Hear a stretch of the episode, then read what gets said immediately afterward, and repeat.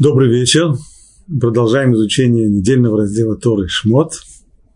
Так уж получилось, что в этой неделе, это к тому же еще и Парашата Шавуа, недельный раздел именно этой недели. Такое случается раз в несколько лет, но случается. На прошлом уроке мы подробно говорили о видении, в котором Всевышний явился Моше, и повелел ему отправляться в Египет для того, чтобы вывести оттуда еврейский народ. Как это сказано, это в третьей главе. «Ступай и собери старейшин Израиля, и скажи им, Господь, Бог ваших отцов явился мне, Бог Авраама, Ицхака, Якова, для того, чтобы, чтобы сказать, я вспомнил вас и все, что делается вам в Египте. Поэтому я сказал, выведу вас из страданий Египта в страну Кананеев, Хетов, Муреев, Призеев, Хивеев, Евусеев, в страну, текущую молоком и медом. И послушаются. То есть ты пойдешь и соберешь старейшин. Это тебе инструкция, указания. И более того, здесь есть обещание. И послушаются твоего голоса. И пойдешь ты и старейшина Израиля к царю египетскому, и скажете ему, Господь Бог евреев явился нам, а теперь позволь нам пойти на три дня пути в пустыню и принести жертвы Богу нашему. Несмотря на попытки Моше отказаться от этой миссии, тем, что не годится, тем, что он э, чувствует отсутствие харизмы и тех качеств, которые необходимы для вождя, для лидера, который должен повести за собой толпу, увлечь еврейский народ, массы еврейского народа за собой, дать им веру в то, что рабство вот-вот кончится. Все эти отговорки Всевышний не принял. Наоборот, как это объясняет Равирш, как раз именно такой человек Всевышнему нужен. Не такой, который обладает харизмой и который может дать ощущение кому бы то ни было, что, может быть, именно его талант вождя привел к тому, что евреям удалось выйти из Египта, Всевышнему важно, чтобы исход из Египта был полностью, целиком и полностью приписан к действию его проведения, к его вмешательству в историю, поэтому ему харизматичные лидеры как раз здесь не нужны, они могут только помешать. Итак, сказано Моше, ступай ступай в Египет, соберешь там старейшин, скажешь им, а потом отправляйся к фараону. Вот здесь мы начинаем сегодняшний урок, это четвертая глава, с самого начала, первый стих. И отвечал Муше и сказал, но ведь они не поверят мне и не послушают голоса моего, они ведь скажут, не являлся тебе Господь. И сказал ему Бог, что это у тебя в руке? И он сказал, посох. И сказал он, брось его на землю и он бросил его на землю, и тот превратился в змея, и побежал Муше от него. И сказал Господь Муше, протяни руку и ухвати его за хвост. И он протянул руку и схватил его, и стал он посохом в его руке. Для того, чтобы они поверили, что явился тебе Господь Бог, их отцов, Бог Авраама, Бог Ицхака и Бог Якова. И еще сказал ему, сунь руку за пазуху. И тот сунул руку за пазуху и вынул, вынул ее, и вот рука покрыта проказой, как снегом. И он сказал, сунь снова руку за пазуху. И вновь сунул руку тот за пазуху, и когда вынул ее из-за пазухи, вот она опять стала такой же здоровой, как и все его тело. И будет. Если они не поверят тебе и не послушают голоса первого знамения, то поверят голосу другого знамения. Если же они не поверят двум этим знамениям и не послушаются тебя, то зачерпнешь воды из реки и вылишь ее на сушу, и вода, которую ты выльешь, станет кровью на суше. Вот э, этот отрывок, который мы начнем изучать сначала. Моше высказывает опасения, они мне не поверят.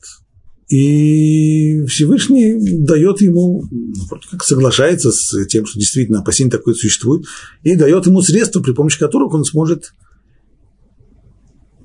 как-то совладать с этой проблемой. Дает ему знамения, при помощи которых он сумеет убедить людей, что действительно был тот факт, что Всевышний ему вернулся и возложил на него миссию освобождения из Египта. Вроде как все просто. Проблема только одна. Ведь э, в прошлой главе, в третьей главе, 16 стих, слова Всевышнего к Моше. «Ступай и собери старейшин Израиля, и скажи им, Господь Бог ваших отцов явился мне, Бог Авраама, Ицхака и Якова, чтобы сказать, я вспомнил вас, и что вы делаете, что делается с вами в Египте.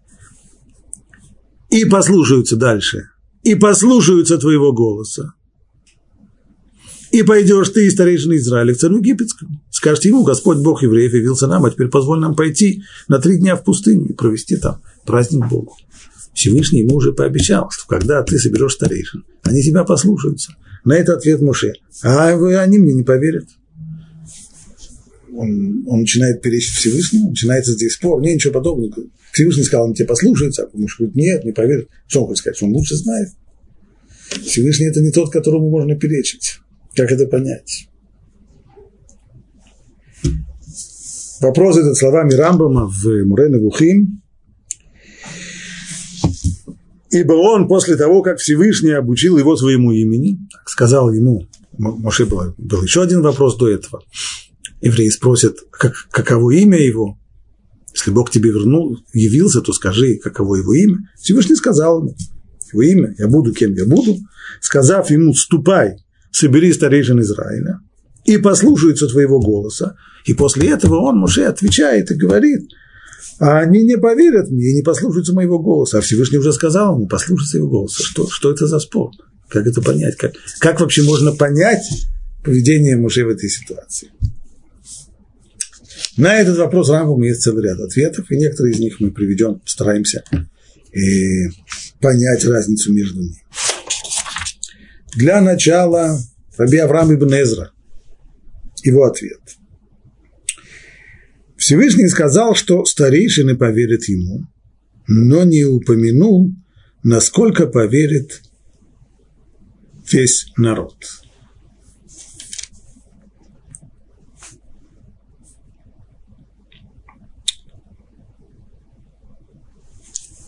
То есть, с одной стороны, что хочет сказать? Каким образом устраняется противоречие словами Ибн Эзры? То, что Всевышний говорил про одно, а Муше беспокоится про другое. Просто разные вещи. А именно, то, что объяснил, то, что ему объяснил Всевышний, поди, ступай и собери старейшин Израиля, и про них сказано, они послушаются твоего голоса. То есть старейшин тебе удастся убедить. Муше говорит, хорошо, старейшин я сумею убедить. Я понял, у меня с этим нет вопросов. А, а что со, со всем остальным народом? Как мне быть с остальным народом? С ним что? А что Всевышнему говорит? Ну да, действительно, с остальным народом это проблема. Он э, аргументы, которые воспримут старейшины, не очень воспринимает, поэтому для него нужно показывать знамения. Вот тебе знамение, пожалуйста, делаешь так, делаешь так. Посох в змею превратишь, обратно в, посох и так далее. Это первое объяснение Ибн Второе – Или же, что послушаются твоего голоса, однако в глубине сердца не поверят. Послушаться, Незра здесь обращает внимание на то, что разные глаголы упомянуты. Ашем сказал Муше, они послушаются твоего голоса. Что значит послушаться? То есть в тот момент, когда он говорит, все, мы собираемся уходить из Египта, отправляемся к фараону и даем, предъявляем ему требования или прошение уйти. Хотя бы на три дня пустыню, сделать праздник, они послушаются, то есть они за тобой пойдут, они тебе послушаются. Но в глубине сердца они могут и не поверить, говорит Муше. В этом «Ген но я ли они мне не поверят. Снова тот же самый прием. Ибнезра разводит. Всевышний говорит ему об одном, обещает, что они в действительности его послушаются, но проблема, которую поднимает Муше, послушаться-то послушают, но в глубине сердца очень может быть, что не поверят. И тогда, если не поверят, то в любой кризисной ситуации это тут же вылезет на поверхность, это тут же будет, будет влиять. И Всевышний понимает эту его претензию, да, действительно проблема. Ну вот для того, чтобы поверили, тогда есть знамение. Одно, другое, третье. Это Ибн Эзра. Два его ответа на один вопрос – Теперь посмотрим ответ Рамбана. Пишет Рамбан так. Мне кажется так. Они послушаются твоего голоса, чтобы идти с тобой к царю и сказать ему, Бог евреев явился нам. Ибо что они теряют? Но Бог объяснил ему, что фараон, царь Египта, не позволит ему идти. И поэтому уже сказал, а они не поверят мне после того, как увидят, что фараон не отпускает их. И уже перестанут прислушиваться к моим словам, заявив, не открывался тебе Господь. Ведь если бы, если бы Бог послал тебя, то фараон не стал бы пренебрегать твоими словами. А если фараон тебя послал подальше, это уже подозрительно. Это значит, скорее всего, что Бог тебе не являлся. Объяснение Рамбана иное. Не то, что, не то, что мы видим у Ибн Эзра. Ибн Эзра разводил здесь, чтобы, чтобы это противоречие снять, он разводил здесь по разным местам то, о чем говорил Всевышний, и то, о чем беспокоит Муше. Рамбан делает здесь различие во времени. То есть, послушаются, послушаются. Ашем сказал, значит, послушаются. Поверят? Да, конечно, поверят. Ашем сказал, нет сомнения. Когда? Поначалу. Когда я к ним явлюсь и скажу им, что Бог ваш вспомнил про вас. Скажу им пароль, по код, по кадете, Бог вспомнил, вспомнил про вас. И скажу им, что вот-вот сейчас уже скоро заканчивается рабство и близко уже освобождение. Конечно же, будет большое-большое воодушевление. Они поверят ко мне. Настолько поверят, что даже отправятся вместе со мной к фараону, подать ему петицию о том, чтобы нас отпустили на три дня пути. Это все верно. Но как только начнутся первые сложности, так часто бывает, любое общественное движение или даже политическое, другое какое оно может начаться с большим воодушевлением. Но очень важно, чтобы на первых же самых шагах оно достигло бы успехов. Если нет, если начинаются сложности, если начинаются поражения, если начинаются неудачи, то воодушевление уходит. И люди начинают постепенно остывать, отходить, а затем уже появляется и скепсис, и уже никуда не хочется идти, и уже не хочется ни в чем участвовать, и на этом обычно все может довольно быстро и закончиться. Это то, что Муше и вот именно это опасение Муше здесь и высказывает. Я же знаю, чем это закончится. Поначалу будет большое воодушевление, и все мне поверят, и все за мной пойдут, а потом как только начнутся первые сложности, как только начнутся первые неудачи, как только фараон первый раз скажет нет и даст нам первый отказ, то тут же люди начнут говорить, стоп, стоп, стоп, стоп, стоп, как это так? Если Бог тебя позвал, как это может быть? Народная, народная вера, достаточно наивная, но она всегда такая. Если Бог стоит за этим, то должны быть одни только успехи. И если действительно Бог тебя послал, то в тот момент, когда ты пришел к фараону, фараон должен тут же э, сделаться хорошим мальчиком и тут же все подписать, дать разрешение, пожалуйста, пожалуйста, уходите, уходите, я вам еще провизию выдам люди не готовы представить себе, что может быть вещь, которая инспирирована Всевышним, на которую он ведет людей, на которую он подталкивает, и вдруг будут неудачи. Как это так? Не может такого быть. В обывательской голове, в обывательском сознании такие вещи не укладываются. Если Бог помогает, значит, должна быть, значит должен быть только успех. Что, безусловно, неверно. Абсолютно неверно. Конечно же, комментарий Рамбана, он Рамбан всегда этим, его комментарии отличаются. Он очень большой знаток человеческой натуры. Глубина человеческой психологии, сложности, странности человеческого поведения для него, для него раскрыты. Но весь вопрос э, по поводу текста, входит ли, входит ли этот комментарий как, есть ли на него какой-то какой намек на, в самом тексте. Кстати, это касается не только комментария Рамбана, но и приведенного выше комментария Ибн Эзры. Можно ли найти в тексте какое-нибудь указание на комментарии эти? Что касается комментария Ибн Эзры, с большим трудом. Напомню, Ибн Эзра дал два ответа. Первый, что Всевышний, Всевышний обещал Муше, что старейшины поверят, а Муше сомневается, что весь народ не поверит. Или второй ответ, можно здесь сказать, потому что действительно, что касается обещания и послушаются твоего голоса, то это сказано после того, как Всевышний сказал, ступай и собери старейшин Израиля, и скажи им, вроде бы разговор идет о них, и тогда послушаются, относятся к старейшинам. А здесь сказано, а они мне не поверят, не сказано кто. Поэтому вполне может быть, что здесь имеется в виду весь народ. Хотя доказательства здесь найти с трудом. Но, по крайней мере, текст не противоречит этому комментарию. Второй комментарий Ибн Эзра, его второй ответ был, что Всевышний пообещал ему, что они тебя послушаются, а Муше опасался, что послушаться-то они послушаются, но в глубине сердца не поверят. Тоже единственная возможность найти здесь подтверждение этому этому комментарию, этому ответу, это различие в глаголах. Всевышний говорил про «послушают тебя», а Муше возражает, но они мне не поверят. Может быть. Рамбан. Что касается Рамбана, то здесь, пожалуй, текст куда более близок, то есть его комментарий куда ближе к тексту. Ведь сразу после того, как Всевышний обещает и послушается твоего голоса, и пойдешь ты, старейшина Израиля, к царю египетскому, и скажете ему, Господь Бог евреев явился нам. А теперь позволь нам пойти на три дня в пустыню и принести жертвы Господу Богу нашему. Сразу же после этого Всевышний прибавляет, но я знаю, что царь Египта не позволит вам уйти, если не крепкой рукой. Чтоб, чтоб ты знал, ты придешь к нему, ты получишь отказ. И будь к этому морально готов.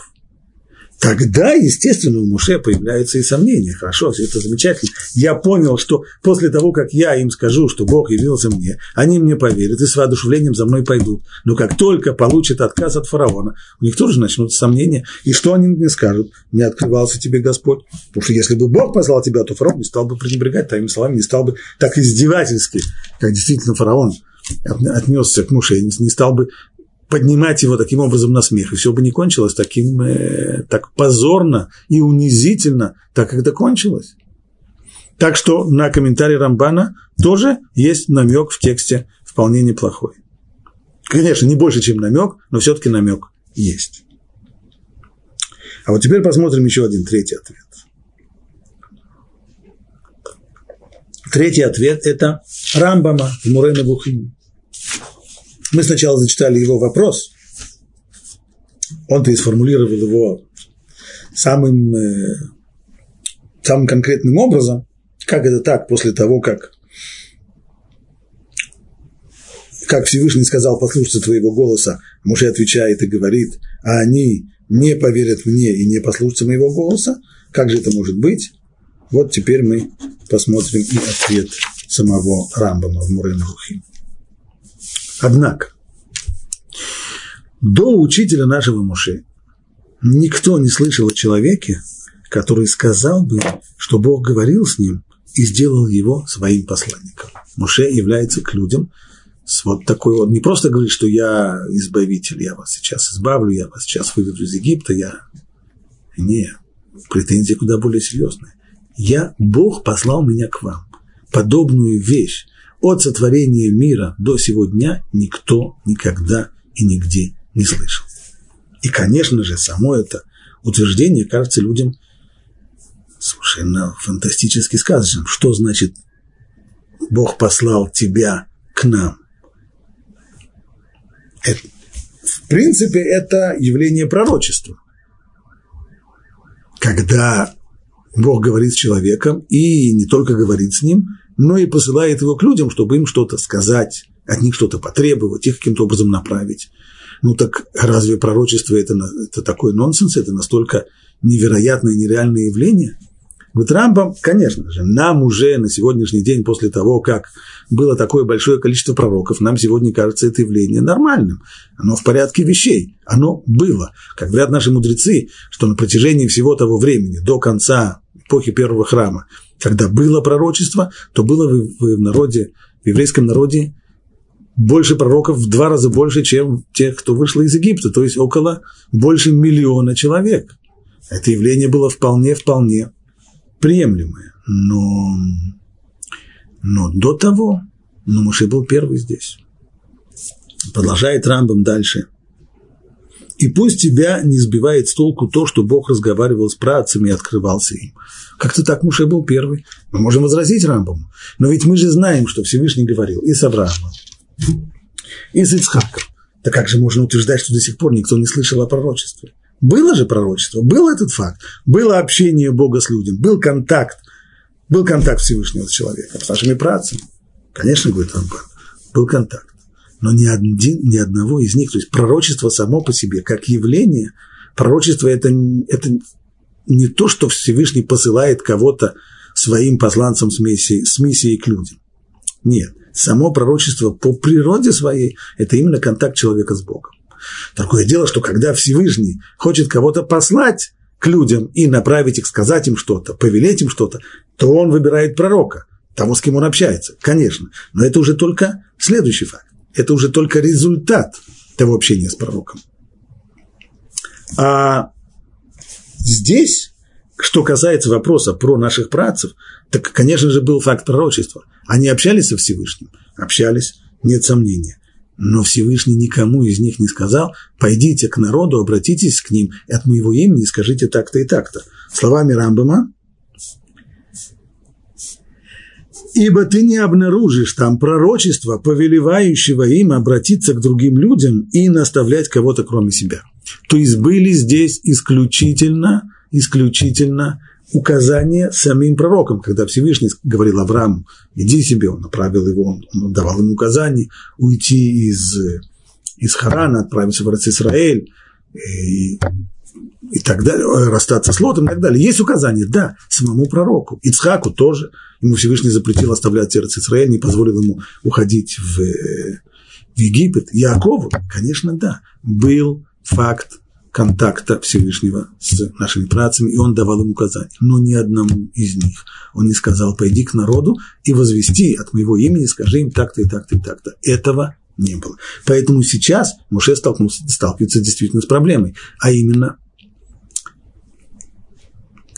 он должен сказать людям что-то совершенно невероятное, что Всевышний посылает к ним пророка, посланника, с тем, чтобы направить их и подтолкнуть их к каким-то действиям. Никогда ни Авраам, ни Цхак, ни Яков не утверждал, Бог сказать, сказал мне, что следует поступать так-то, или же Он послал меня к вам. Такого не было. И когда Всевышний открылся нашему учителю Муше, значит, это все было только предисловие. Теперь ближе-ближе к вопросу. Как же так Всевышний, как же так Муше перечит Всевышнему? Вроде как спорит с ним. Так вот, когда Всевышний открылся нашему учителю Муше и велел ему явиться людям и передать им послание, то Муше сказал ему, и первым делом они потребуют у меня доказать, что существует Бог. На ответ, на вопрос, на утверждение, Бог явился ко мне, стоп, стоп, стоп, стоп, стоп, кто к тебе явился? Самый первый вопрос, Бог? А вообще такое есть? И лишь после этого я смогу утверждать, что он послал меня. Прежде, прежде чем решить вопрос о посланничестве, нужно решить вопрос о вере в Бога. Это, естественно, вопрос номер один. Почему? Да потому что в то время все люди, за исключением одиночек, не имели понятия о существовании Бога. То есть, точнее, люди были тогда язычниками и не верили, что в мире существует один Бог, а верили в силу влияния звезд и так далее. Это снова, это не простое утверждение Рамбама, оно само по себе требует уточнения. Ведь э, речь идет о сынах Израиля. Речь идет о праправнуках и праправнуках Авраама, Схака и Якова. Как же так? они не знают о существовании Творца мира, они не верят в единого Бога, и их надо убеждать. Из этих слов Рамбам выходит так, и действительно Рамбам, и, например, есть у него такая фраза в законах об идолопоклонстве, что после того, как Авра... что дерево, которое посадил Авраам, оно почти засохло в Египте. Авраам посадил это дерево веры, веры в Бога он очень много старался, он очень много работал над тем, чтобы распространить свою веру среди людей. Ну, среди людей он не очень преуспел, но, по крайней мере, со своим сыном и внуком это у него получилось. То есть вышла в действительности семья, которая переросла затем в общину, в клан людей, которые, бне Израиль, сыны Израиля, которые верили в единого Бога.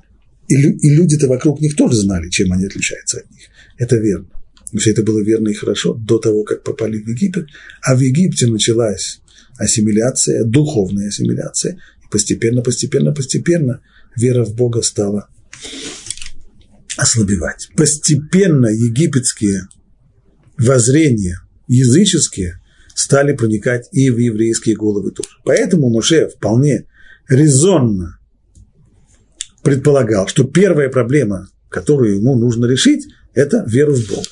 Каким образом решается эта проблема? Продолжает Рамбам. И тогда Всевышний сообщил ему аргументы, которые должны были убедить мудрецов в существовании Бога, что видно из вот этого стиха «Ступай, собери старейшин Израиля». Кто такие старейшины? Люди мудрые, мудренные опытом, жизнью. И возвестил ему, что они поймут то, что он сообщит им, и согласятся с этим, как сказано, и послушаются твоего голоса. То есть ты им приведешь доказательства. Это вещь, вера в Бога вещь рациональная и понятная.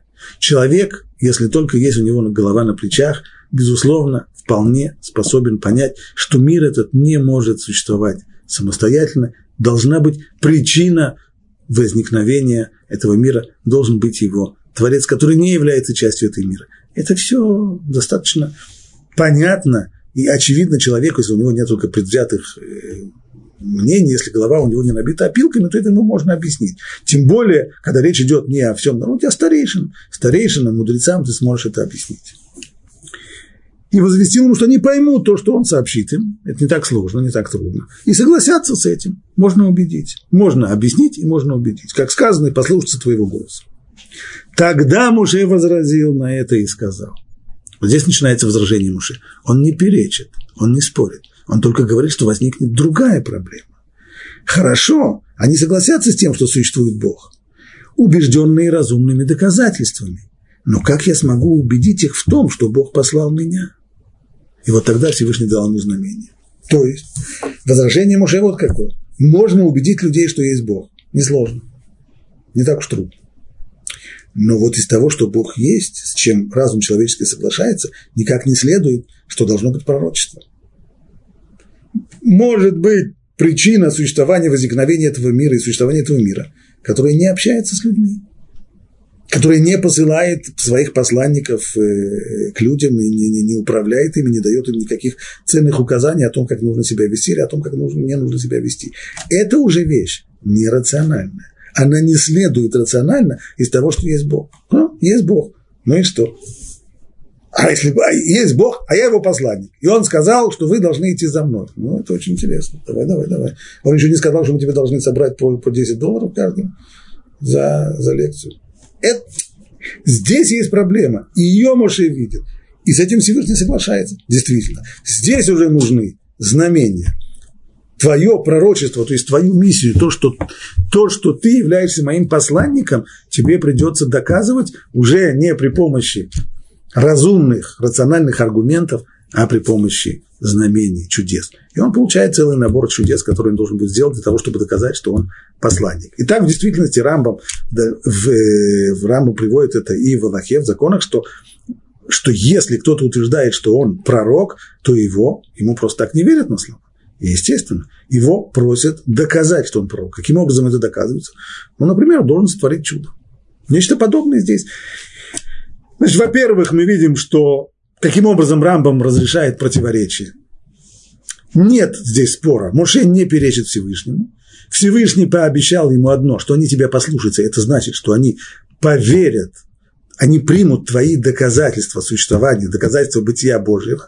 Как говорили потом философы, это они примут, потому что это разумно и рационально, сможет их убедить. Но возражение Моше – это не возражение, по сути дела, а Моше говорит, только есть другая проблема. Хорошо, они поверят мне, что, что есть Бог. Но как я сумею их убедить, что он меня послал, что было пророчество, что он послал меня с ними, с какой-то миссией. Стало быть, сомнение, обещание о том, что поверят в существование Бога, сомнение в том, что поверят в саму миссию посланника, в том, что Муше посланник. И на это Всевышний согласился. Вот этот комментарий Рамбама, он входит в текст, он очень близок к тексту. Потому что если мы почитаем еще внимательно вопрос Муше, Всевышний сказал ему, они тебя послушаются. А Муше возражает и ответил Муше и сказал, но они не поверят мне и не послушают голоса моего, ведь скажут, не являлся мне Господь. Вот-то в чем сомнение. Не в том, что есть Бог, а в чем? В самом факте контакта Бога с человеком. Не являлся тебе Господь. И тогда уже все комментарии, которые мы провели до сих пор, и Ибн Эзра, и Рамбан, и Рамбам,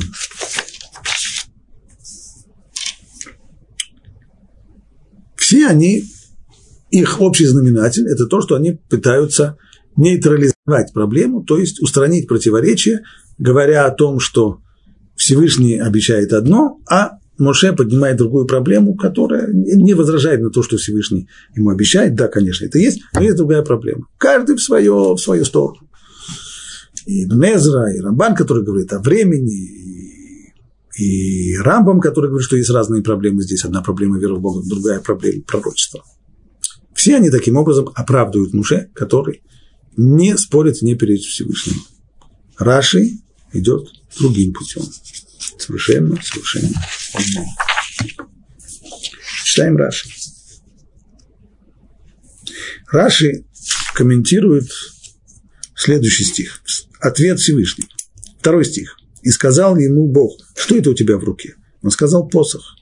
И сказал он, брось его на землю. И он бросил его на землю, и тот превратился в змея, и побежал Муше от него. Два вопроса возникают здесь. Что за форма общения Всевышний спрашивает, что это у тебя в руке? А что так не видно, если он держит посох в руке, так ясно, там посох. Что это за вопрос, так, что у тебя в руке? Это первое. Второе, почему в качестве знамения этот посох превращается в змея? Ну, а, конечно, можно возразить, а если бы он превратился, не знаю, в бегемота, так мы бы спросили, а почему в бегемот? Это верно. Но все-таки, если выбран змей, значит, скорее всего, есть здесь какая-то определенная символика.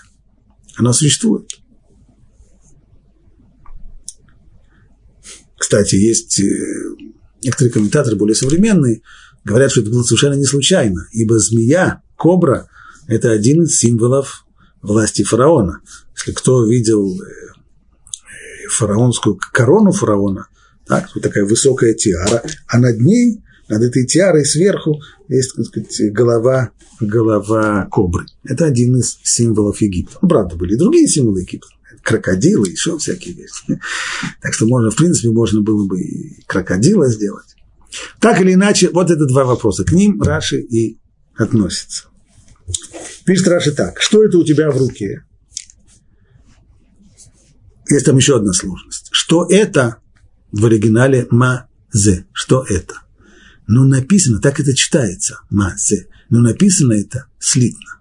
מזה мем зайн гей что следовало бы прочитать, если бы у нас не было традиции, как правильно читать, то мы бы прочитали «מזה» из того, из этого. И это комментирует Раши. Поскольку слово написано слитно, то истолковывать мы его можем так. Из того, от того, что у тебя в руке, что это не что это у тебя в руке, а от того, что у тебя в руке, ты должен будешь принять кару. Ибо ты заподозрил праведных, то есть то, что ты сказал, они в тебя не поверят, это, это неправильно. И ты за это, ну, ты за это э, достоин кары. Нет никакой попытки оправдать. Получается, что муж был здесь неправ по этим словам. И то, что вот эти дальнейшие э, знамения, которые, которые здесь есть, они это только подчеркивают. В прямом смысле если не прибегать здесь к Мидрашу, а пшат какой здесь. Пшат будет здесь такой, подобно тому, как человек говорит другому. Верно ли, что перед тобой камень? Согласен, видишь, вот, это, что это, камень, камень? Так вот смотри, тот сказал ему да. Вот смотри, я его сейчас превращу в дерево или еще во что-нибудь. То есть пшат здесь, подобно тому, пшат это всегда не буквальное понимание текста, так? и поэтому пшат говорит здесь, что ну, так люди общаются, когда человек хочет удивить кого-то и показать какой-то фокус или типа знамение, то он спрашивает, ну, что это? Ты согласен, что это, что это камень? Так вот, смотри, сейчас он превратится в что-нибудь другое. Точно так же и здесь Всевышний говорит Муше, что это у тебя в руке? Посох, сейчас мы его превратим в змею. Но Мидраж, Мидраж понимает буквально, и буквально совсем буквально, даже не так, как читается, а так, как написано, написано мизе, и тогда получается мизе шабиатха, то есть из того, что у тебя в руке, то, что у тебя в руке, иными словами, в руке у тебя вина, то, что ты сейчас сказал, они мне не поверят, это неправильно, и за это тебе придется понести наказание. И тогда понятно, почему тот превратился в змея.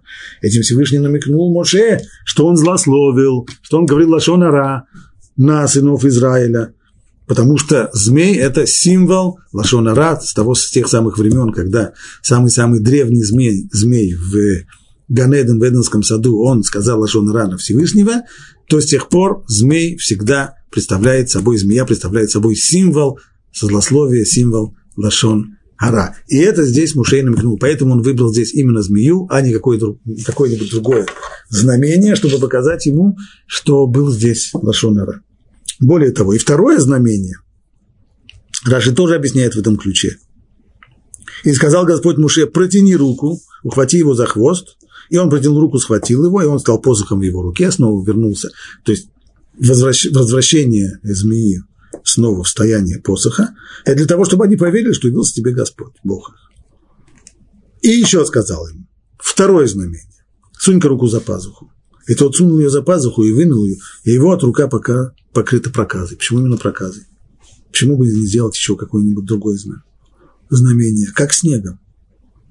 И сказал, сунь руку за пазуху, и вновь сунул руку за пазуху, а когда вынул, ее из-за пазухи. И вот опять она стала такой же здоровой, как и все его тело. Раши говорит, и здесь был намек, указание перс Всевышнего Муше, что он был неправ. Проказа, и этим знаком Всевышний тоже намекнул ему, что тот сказал Лашонара. Здесь был, было злословие. Сказав, они не поверят. То, что ты сказал, что, что, что евреи тебе не поверят, это Лашонара. Поэтому и поразил его проказа, и подобно Мирьям, это тоже особенно классически тоже стал нарицательным. Та, та, та самая ситуация, в которой Мирьям, после того, как говорила Лашон Ара против Муше, Всевышний ее покарал проказой. То есть проказа, царат – это всегда спутница Лашон Ара. Это не то, что сегодня называют проказой, это не та болезнь, с которой людей заключают в лепрозории. Это видно даже и по тому, как она описывается всюду и везде, как здесь, что это покрывается, что кожа человека покрывается белыми, белыми, как снег, пятнами этого такой клинической картины э, проказа не дает. Это особое, особое только за неимением других, э, других э, слов, и переводит это слово именно так. Э, проказа, но имеется в виду специальная, специфическая болезнь, которую Всевышний насылает, насылал в свое время на людей, говорящих лашон ара. Так что, в отличие от трех предыдущих комментариев, в словах Раши нет оправдания ушей. Здесь есть только критика в его адрес.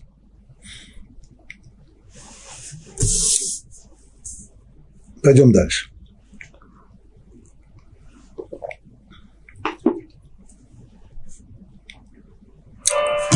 И будет.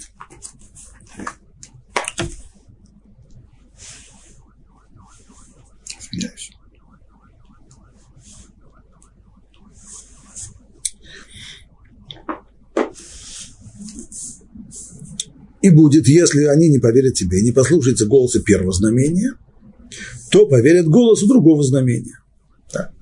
Первое знамение, может быть, их не впечатляет, но что касается этой традиции, они знают, что тот, кто против них выступает, тот э, может иметь дело с вот этой неприятностью, которая называется проказа, это они уже знают, откуда. А история с Мирьям еще не произошла, это будет только через, через некоторое время. Говорит Раши, то поверят другому знамению, когда ты скажешь, что я был наказан за то, что говорил про вас Лашонара, если ты скажешь, что меня наказали проказой, то они поверят тебе. Ведь они уже выучили, знают это по традиции, что те, кто замышляет причинить им зло, наказываются недугами, может быть, не проказой, но вот такие гадкие мерзкие болячки, безусловно. Откуда они это знают? Как, например, фараон и Авимелех из-за Сары. В двух случаях, когда два царя связались с семьей Авраама, это был сначала фараон, а потом Авимелех, которые забрали Сару в свой гарем, об обоих их постигли серьезные неприятности, недуги, болячки, гадости, пусть не проказа, но другие, близкие, похожие, и поэтому это достаточно, эта традиция была жива тогда, в еврейском народе знали это, что так было, и поэтому это звучит вполне правдоподобно. И это, поэтому это более убедительно, чем первое знамение с, со змеей. Дальше. Если же они не поверят двум этим знамениям, и не послушается тебя, то зачерпнешь воды из реки и вылежь ее на сушу. И вода, которую возьмешь из реки, станет кровью на суше. Так, следующее знамение – это удар по реке, по Нилу. Тоже вещь не случайная, говорит Раши. Первым ударом поразил их божество. Для египтян, египтян было много богов, но Нила представлял собой одно из самых существенных, потому что все, все благосостояние страны фараонов зависело от Нила, именно разлив Нила, который приносил не только воду, но и плодородный ил, благодаря которому и в Египте росло все то, что росло, понятно, что от Нила они зависели, поэтому довольно быстро превратили его в божество.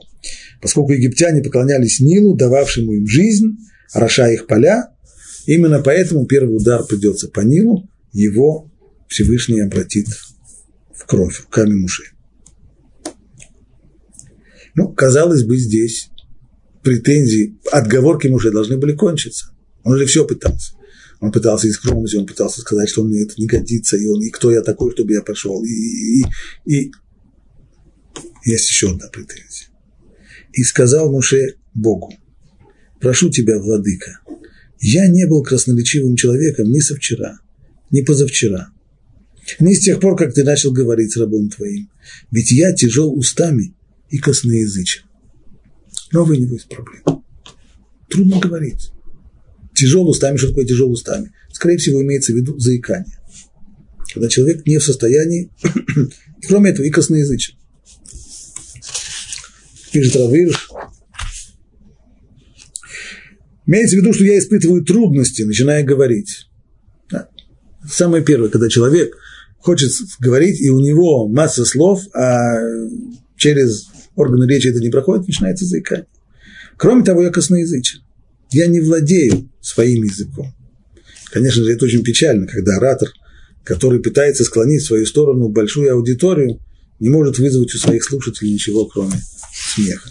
Так э, как же я могу? Ответ Всевышнего. И эту отговорку он не принимает. И сказал ему Господь, кто дал уста человеку? Или кто делает его немым, или глухим, или зрячим, или слепым?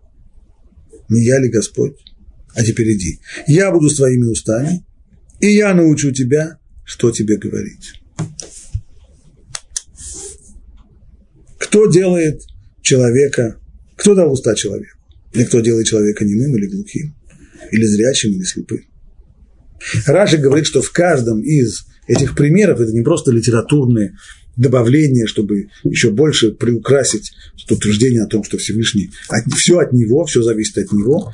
Вот, говорит Раши, что здесь в каждом из них был конкретный пример для Моше о том, насколько все в руке Божьей. Кто дал уста? Имеется в виду, кто научил тебя, что говорить, когда тебя судили перед фараоном за убийство египтянина? Когда, после того, как Моше убил египтянина, ему пришлось предстать перед судом, то почему-то вдруг там у него, здесь он, Муше должен обратиться к своей памяти, что почему-то его сложности с косноязычием ему там не помешали произнести защитную речь, э, свою защитную речь. Второе, и кто делает его немым, кто делает человека немым, кто заставил фараона неметь, чтобы он не настоял на твоей казни. Когда фараон должен был вынести ему приговор, ему это не удалось, не получилось, его уста его не послушались. Кто сделал его слуг глухими? Продолжение дальше. Кто делает его немым или глухим? Кто сделает его слуг? Кто сделал его слуг глухими, чтобы они не услышали его приказ казнить тебя?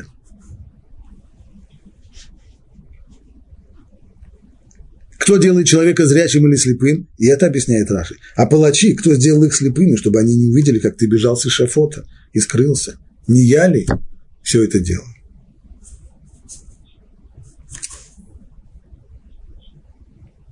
А Равирш, продолжая свою линию о том, что Всевышнему харизматичный лидер как раз не нужен был, он пишет это и здесь, что слова Всевышнего о том, что разве не я, кто делает человека немым, кто дал уста человеку, кто делает его немым или глухим, это продолжение той же самой идеи. Разве не я Бог, который может превратить посох в змею, а змею в посох, это уже ты увидел – что можно превратить деревяшку в, в живой организм. Разве не могу я Изаику превратить в красноречивого оратора? Ты заикаешься? В чем проблема? Превратим тебя в просящего оратора. И наоборот, оратора в заику. Заика, наоборот, был самым подходящим посланцем для выполнения этой миссии. Ведь если вдруг выяснится, что человек, который в частной беседе с другими заикается, смущается, заикается, не может как следует говорить, он косноязычен. Но когда он обращается к толпе для того, чтобы вести ее за собой, у него исчезает абсолютно и его языкание, и вся его косноязычность, тогда понятно, что это исходит свыше. А именно это Всевышнему и нужно. А не такой человек, который известен как большой оратор, когда можно будет приписать ему и его успехам э, сам исход из Египта. И вот здесь мы должны остановиться и задать очень серьезный вопрос, который задает Мара. Раль Гврот Ашем. Как это можно себе такое представить, что Муше, который, если Всевышний выбрал Муше не только для того, чтобы вывести людей из Египта, но и для того, чтобы через него Тора пришла в мир, то понятно, что перед нами человек, который представляет собой максимальное совершенство. Совершенство по всем статьям. Как же может быть, что этот человек, которого мы представляем себе, и, и, наверное, правильно представляем себе верхом совершенства, как может быть, что он заика, что он заикается, что он косноязычен, что он не владеет своей речью, не владеет своим языком? Ведь это же очень далеко от совершенства. Как мы относимся к людям, которые не умеют выразить свои мысли, или сбиваются, или заикаются, или косноязычны? Как же так? Отвечает мораль, на самом деле все как раз наоборот.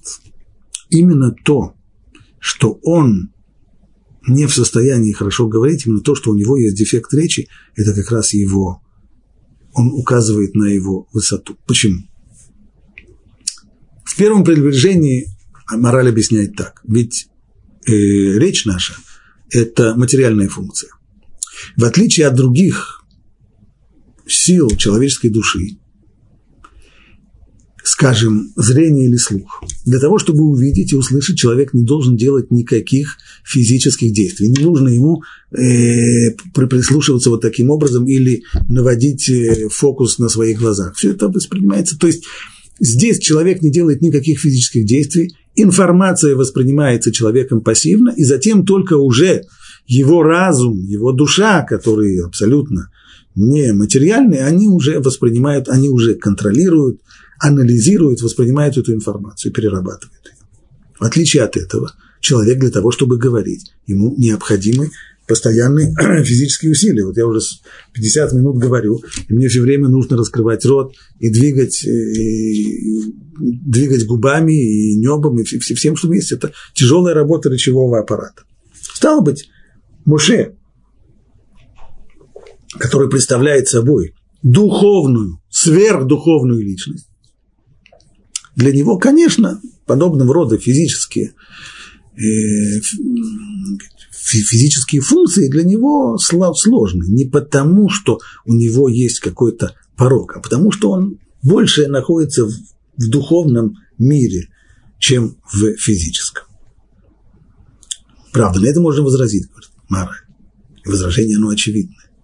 Ведь мы знаем, что человека как человека характеризует именно речь. Так Ункилус объясняет, переводит точнее, этот известный стих про то, что Всевышний вдохнул в человека дух жизни и стал человек душою живою, переводит Ункилус «Вавел руах мималила», то есть стал человек душой говорящий. Это есть определение, и вслед за Ункилусом повторяет это Раби Удали Вив Кузари, когда он разделяет все творение на, э, на различные на категории, на категории э, минералы, затем, э, затем э, растения, животные, человек, и он возводит над человеком еще одну ступень, новая ступень. Человека он называет говорящим, а новая ступень – это Израиль. Но, по крайней мере, человека он не называет его Homo sapiens, не называет его человеком разумным, он называет его человеком говорящим.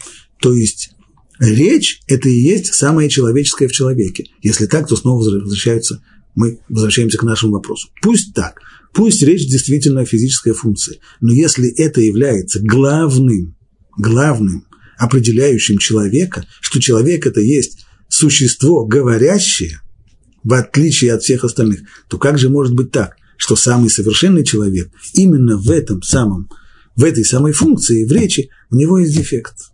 Вроде бы мы вернулись снова к тому, к вопросу, с которого начали. Говорит мораль, нет. Это неверно. В действительности человек, то, что определяет человека как человека, это именно речь. Почему так? А чем человек отличается от всех остальных? Тем, что человек – это удивительное совершенно сочетание духовного и физического.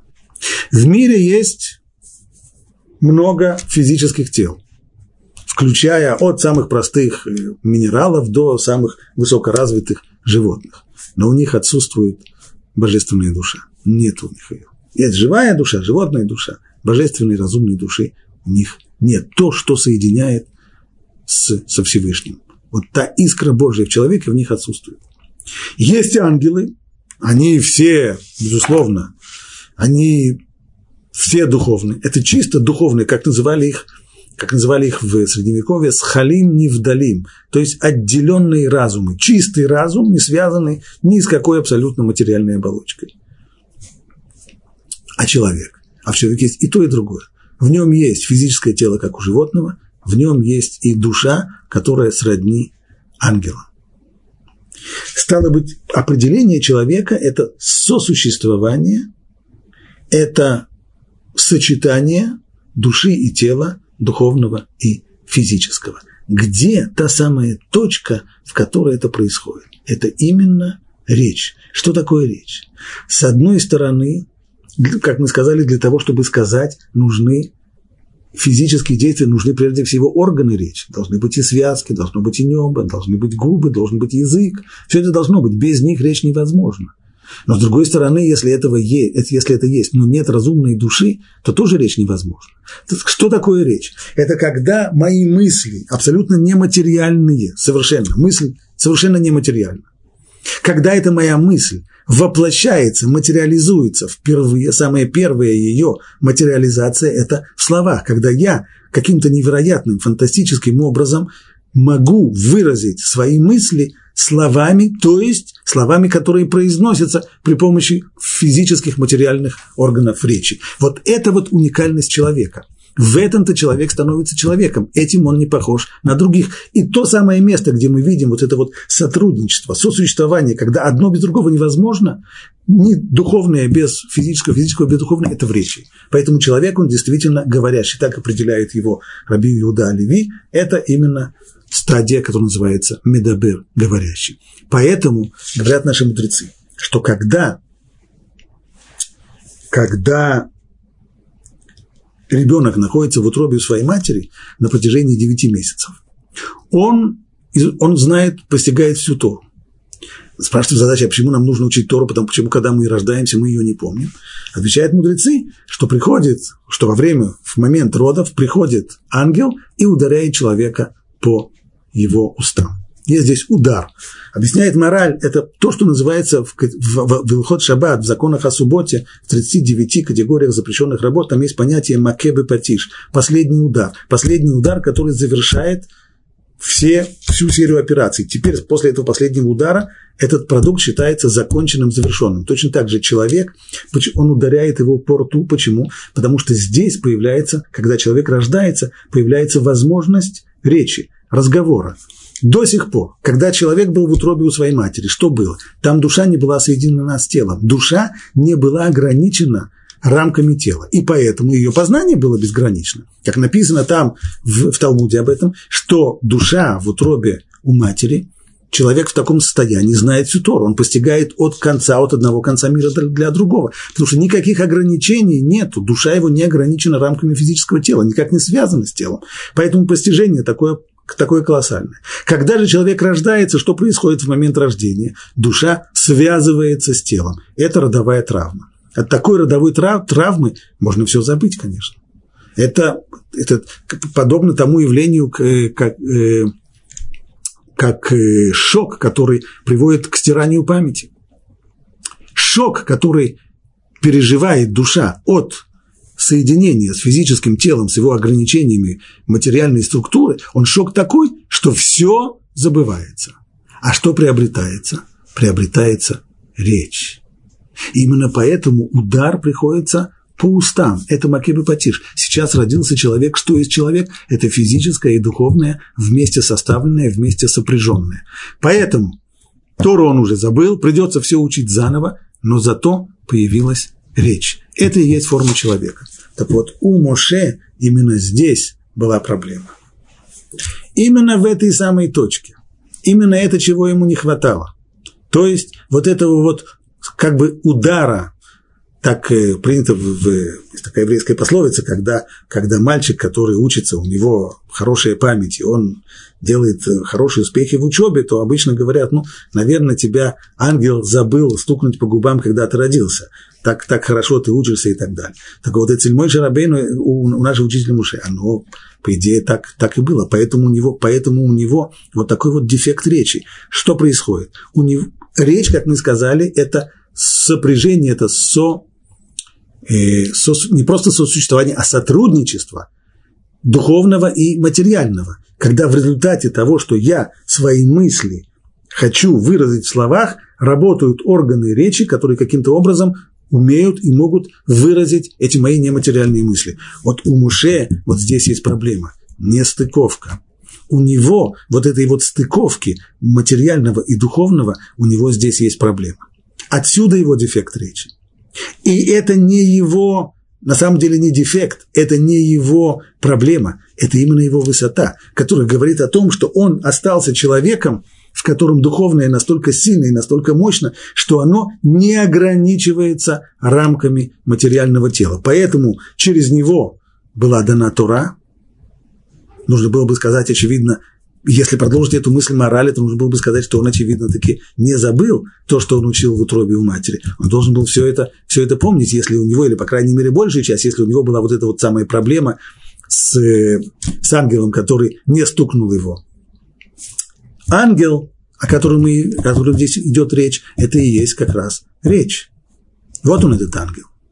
Речь, которая появляется здесь. У Моше была с этим проблема. То есть вся мощь его мыслей и вся его духовная мощь через ограниченные физическими ограничениями органы речи у него проходят с трудом. Отсюда его заикание, отсюда его косноязычие. Так что это не только не говорит о недостатке Муше, не только не говорит о том, что он чем-то был ущербен, наоборот, это только следствие той его небывалой, совершенно невероятной высоты, которой он отличается от всех остальных людей. При всем при этом не будем забывать, что Тура еще говорит, что он был самым скромным из всех людей. То есть, несмотря на то, что он знал о своей высоте, несмотря на то, что он знал о своем величии, он не думал, что в результате кто-то должен ему за это что-то давать, что ему что-то полагается, и он себя мерил не по отношению к другим людям, конечно же, он был намного голов выше всех остальных, а мерил себя по отношению ко всем остальным, и поэтому все, что он мог от себе, по, по отношению к Всевышнему,